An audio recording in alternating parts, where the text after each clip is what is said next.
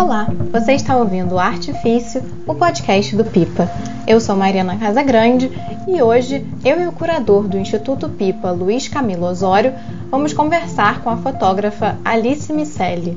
Alice é autora das séries Chernobyl e Campos Minados, em que ela retrata o perigo do invisível na paisagem. Este ano, Alice iniciou uma residência na Suíça em que pesquisa a origem de doenças epidêmicas e os padrões de contaminação dos vírus representados nas paisagens naturais.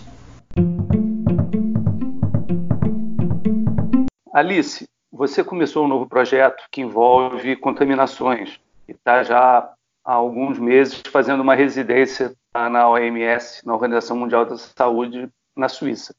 Então, Queria que você começasse essa conversa explicando um pouco mais de detalhe como é que é a pesquisa e como que esse teu novo projeto e seu fazer artístico se relacionam com os momentos de epidemias. Claro que isso é mais do que nunca uma questão, já que a gente está vivendo uma pandemia agora, né? É, é, de fato uma coincidência, né? Eu tenho um interesse em, em considerar é, questões da origem e dos primeiros padrões de contaminação de epidemias é, há, um, há, um, certo tempo. Quando eu terminei o projeto Chernobyl, que lida também sim, com uma questão de contaminação radioativa, depois dele eu acabei partindo para os campos minados que é um outro tipo de contaminação, digamos, por explosivos. Mas uma vez concluído Chernobyl, eu tava, eu comecei a pensar, enfim, não só outras formas, olhar para outras formas de paisagens é, impenetráveis que é uma forma enfim, que me ajuda a definir o tipo de paisagem que, que eu comecei a explorar com Chernobyl e continuei nos campos minados, mas eu também comecei a considerar nesses dois novos temas outros que outros tipos de contaminação estão aqui existentes com a gente no mundo. E, obviamente, enfim, um dos passos a ser seguidos era considerar a origem e os padrões de contaminação de doenças epidêmicas. Tem esse interesse lá de trás. E aí, agora, concluídos os campos minados, estava sendo o um momento para mim, desde enfim, o final do ano passado, segundo semestre do ano passado, de começar a transformar esse interesse num projeto de pesquisa surgiu a oportunidade de passar esse tempo na Suíça, era um programa de residência lá na Suíça. Por intermédio deles, ter contato com os pesquisadores de um lugar chamado Instituto de Saúde Global, que é especializado é, na modelagem de doenças epidêmicas, sobretudo aplicado ao tratamento é, não tanto a origem, mas a, a, questão da origem, os primeiros padrões de contaminação, é muito importante, dependendo de certas características de, de algumas doenças, para entender como tratá-la e como parar a epidemia. No início, de ser introduzida a esse mundo e entender, começar a entender e aprender um pouco a matemática por trás dele, então tinha essa oportunidade de fazer isso com o Instituto de Saúde Global, que também é em Genebra, e aí num momento próximo, quando fosse o momento de, de fazer as viagens de trabalho, o que eu estava fazendo lá na Suíça também era começar a estabelecer relações com a Organização Mundial da Saúde que aí pudessem colaborar comigo no momento eh, da viagem, porque, enfim, aí é a Organização Mundial da Saúde que implementa a resposta e os protocolos de resposta a epidemias pelo mundo. O interesse desse projeto, um dos interesses principais, como ele está no início, acho que ainda pode ser muita coisa, é, tem a ver com as origens do HIV e os primeiros padrões de transmissão na África Central o que dá numa, numa pandemia, a pandemia de AIDS, na qual a gente ainda, ainda estamos submersos, é causada principalmente pelo HIV tipo 1, que pesquisas científicas até agora apontam que talvez tenha surgido, emergido na República dos Camarões, passando de um macaco para um homem, e depois transmitido numa primeira epidemia muito menor, muito mais contida no Congo. E a partir daí, enfim, até é, desaguar digamos, em termos de fluxo, na pandemia que começou no final dos anos 70. É, enfim, aproveitando esse caso que você está focada e o ritmo com que ele se desdobrou, como é que você imagina, claro que está no começo do projeto, mas no caso de Chernobyl e depois no Campos Minados, você tinha, digamos assim, o vídeo e a fotografia sendo os instrumentos de linguagem com o qual você estava lidando com uma certa invisibilidade. Uhum. É, no caso dessas epidemias, pandemias, tem mais uma questão temporal do que espacial. Como é que você vislumbra a linguagem para lidar com esse esses acontecimentos epidêmicos e pandêmicos? É, isso, isso vai ser todo o trabalho. Tem um, um, caráter decisivo temporal, enfim, espaço e tempo sempre estão atrelados, né? Mas o, o é, entendo a colocação. Nesse caso, talvez fosse muito mais simples tentar rastrear um,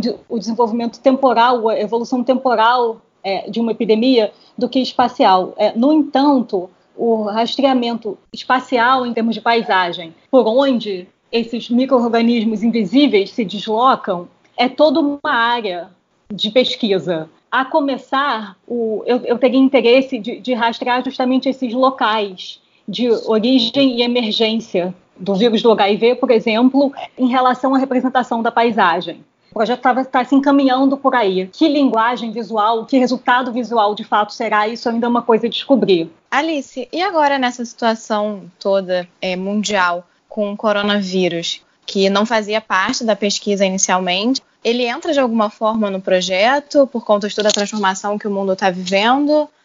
Ou ainda é só uma, uma coincidência do momento que a gente está passando por isso? Para mim é muito uma coincidência. Eu, eu não fecho essa possibilidade. A, a emergência de doenças infecciosas ela está com a gente sempre, sempre, não só quando elas estão na manchete de jornal, não só quando a gente está sendo obrigado, dado o escopo de contágio do, do coronavírus a encarar essa situação de frente. Tem uma epidemia de ebola ativa acontecendo nesse momento no Congo que já está, enfim, estava desde o ano passado. Então, assim, eu acho que pode ser uma possibilidade é, olhar para o coronavírus, mas, por outro lado, pensando na, na situação de Chernobyl que, ou dos Campos Minados, que são eventos que têm sua origem no passado e têm uma origem temporal no, no passado, mas que permanecem no tempo presente, mesmo se esquecidos, esse é um, é um tipo de problemática que eu acho interessante. Eu não tenho muita prática em explorar assuntos que sejam da ordem do dia nesse sentido de informação jornalística, que a pandemia do coronavírus acabou se tornando. Agora, como o projeto está no início e ainda pode ser muita coisa, eu não veria por que restringir essa possibilidade. Como é que foi? Você estava lá na, na Suíça participando né, da residência que é de janeiro a março e, uhum. e, você foi afetada, né, pela quarentena, pelo isolamento. Como é que foi uma coisa que era da sua pesquisa, um objeto de estudo, afetou sua sua vida pessoal, seus projetos atuais?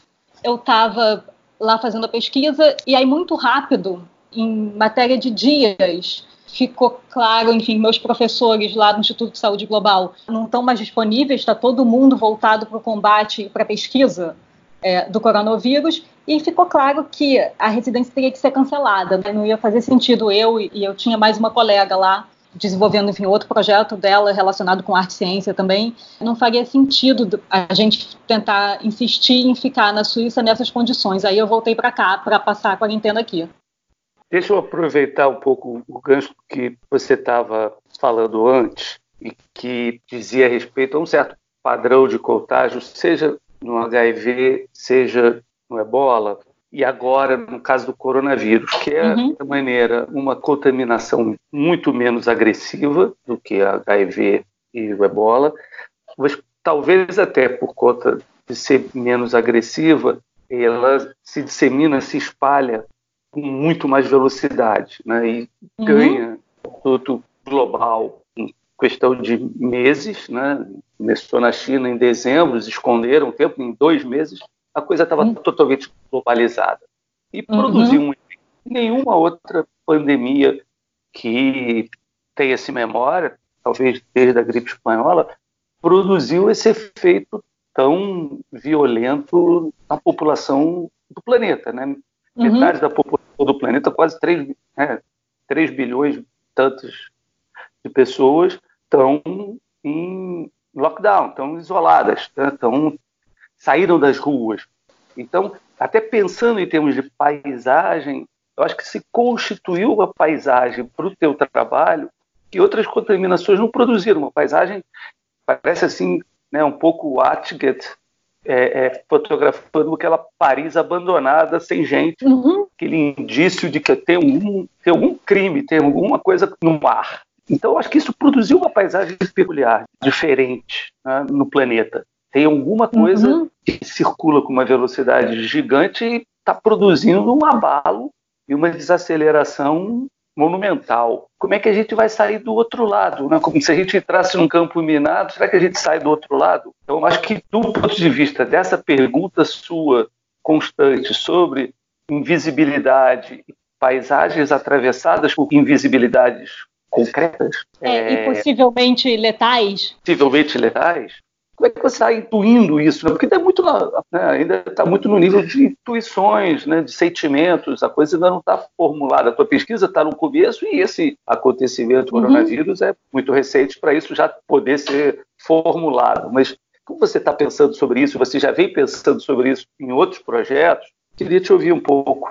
Tem vários pontos interessantíssimos na sua pergunta, Camilo. Eu acho que em relação à velocidade do contágio, o que é interessante em, em termos de contraste com o, HIV e mesmo ebola, é que o coronavírus tem uma taxa de contágio, de transmissibilidade aí muito mais agressiva, mais do que ebola, menos do que sarampo, por exemplo, por outro lado parece ser, né? Como ninguém conhece essa doença, mesmo as suposições científicas ainda não passam muito de suposições, porque o pessoal não teve nem tempo de estabelecer estudos científicos controlados para provar hipóteses ou refutá-las. Então, o coronavírus tem uma, esse tal número R0, ou uma, uma taxa, uma velocidade de contágio muito, muito, muito agressiva, né? muito rápida.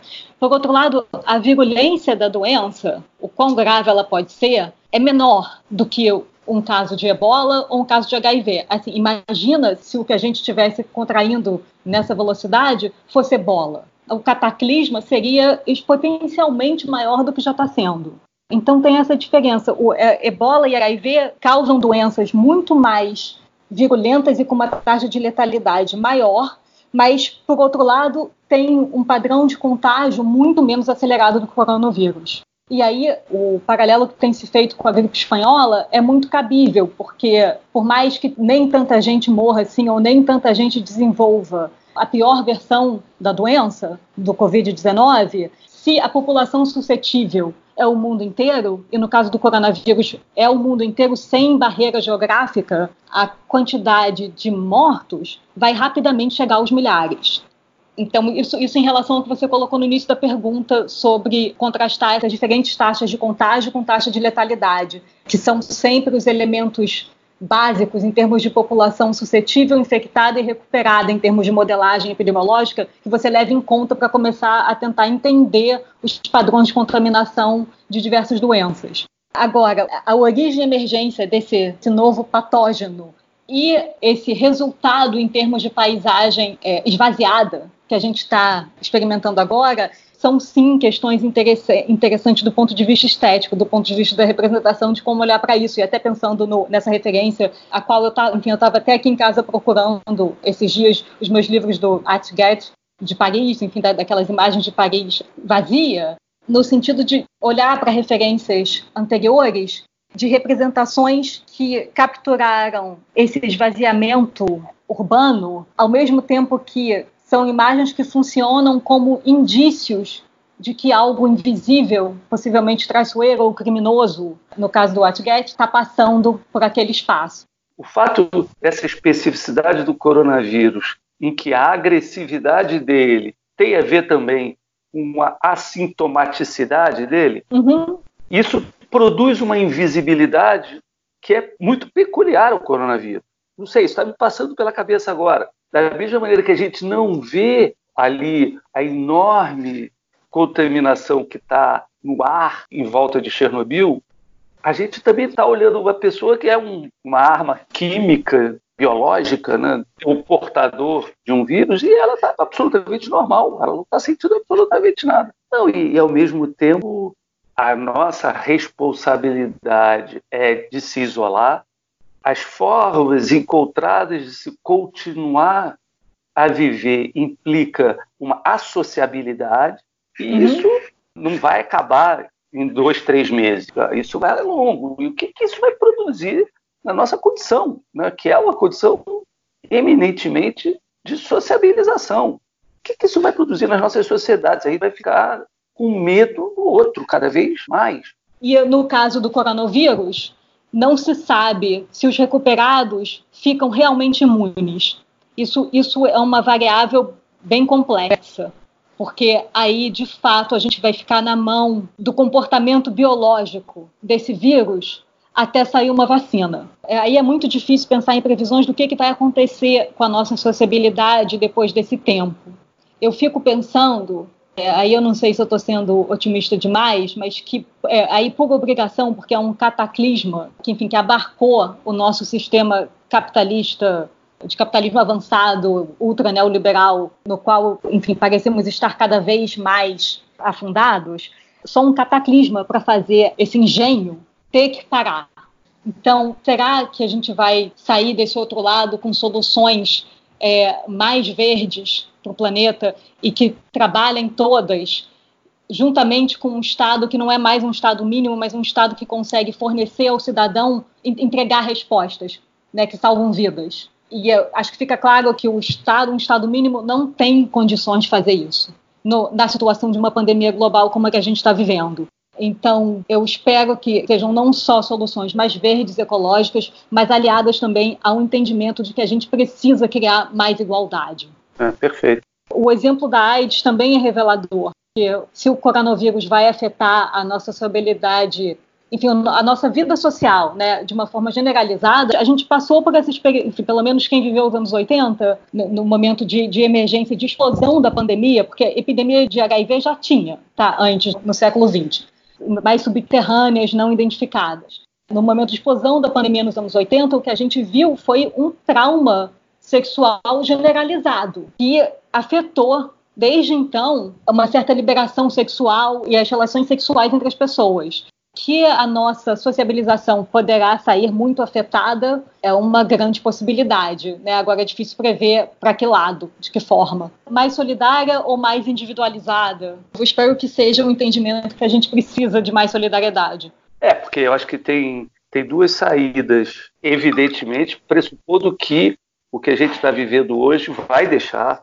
marcas, não tem como. Tem uma saída, que é essa que você está chamando de otimista, que eu concordo, de nós nos pensarmos mais enquanto coletividade e isso produzir um espírito mais solidário, mas por outro também pode sair com um padrão de vigilância para uhum. conter um certo risco que vai ficar cada vez mais evidente de novas pandemias, em que as pessoas vão aceitar abrir mão da sua liberdade para serem mais vigiadas e se protegerem e se sentirem mais seguras, o que seria um grande problema do ponto de vista da nossa ideia civilizatória tão determinante que é a liberdade. Troca a sua liberdade pelo controle, pela vigilância, e isso é um, pode produzir coisas que deixam de ser apenas o controle de riscos pandêmicos mas passa a ser um controle da sociedade que nem o Orwell imaginou. Esse seria o lado pessimista. Vamos defender a solidariedade, vamos defender principalmente a responsabilidade.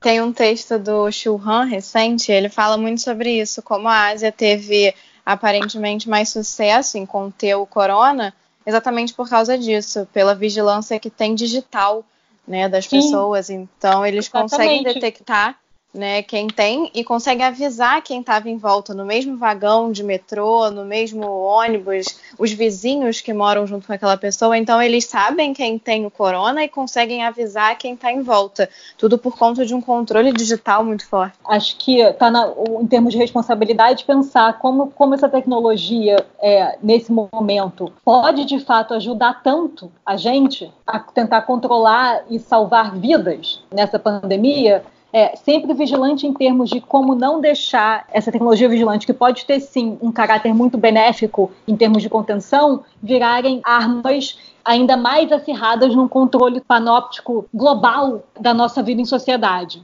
Te fazer uma pergunta que, enfim, junta um pouco os, os dois trabalhos anteriores e essa característica que vai digamos assim, de uma questão factual, documental, né? o acidente de Chernobyl, atômico, é, os campos minados e o problema geopolítico envolvendo esses resíduos de guerras civis, é, tem um dado aí, digamos assim, factual, histórico, documental, uhum. tratamento que o seu trabalho artístico produz a partir disso, que é uma invenção de linguagem para lidar com esse problema e não ser uma ilustração. Né? Tem uma dimensão uhum. poética que se desdobra a partir disso. Ali no caso ali dos campos minados, ainda tinha aquele dado da última imagem do capa que você tomou dele, que morreu como um grande fotógrafo de guerra, que foi, entrou num campo minado, se explodiu e ficou aquela imagem que você tomou, digamos assim, como, como mote, né, como gancho para trabalhar. É o ponto de partida, né? Foi o ponto de partida conceitual do é. trabalho. Então, como é que você está trabalhando agora? Tem algum ponto de partida também visual, artístico, nesse caso da pesquisa das epidemias lá na OMS?